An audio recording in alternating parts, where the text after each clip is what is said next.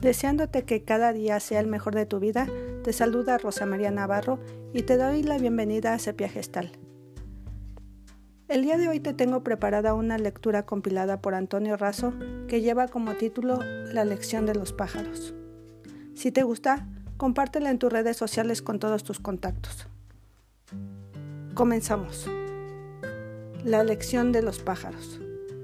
Un modelo de perseverancia. Los pájaros son un modelo a seguir en cuanto a su actitud ante las adversidades. Son también un ejemplo de perseverancia y tenacidad. He aquí el porqué. Estas admirables y hermosas especies durante largas jornadas se mantienen haciendo su nido día con día, recogiendo y llevando materiales, muchas veces desde largas distancias y colocando cada pieza en el lugar correcto, guiados solo por el sentido común sin haber tomado ningún curso de ingeniería o arquitectura.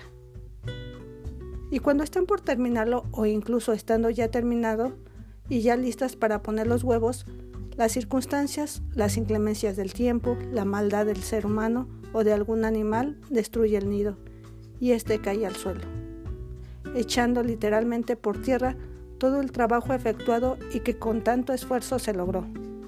Entonces, ¿qué hace el pájaro? ¿Se paraliza? ¿Abandona la tarea? De ninguna manera. Vuelve a comenzar una y otra vez, hasta que el nido está terminado justo a tiempo para recibir los primeros huevos.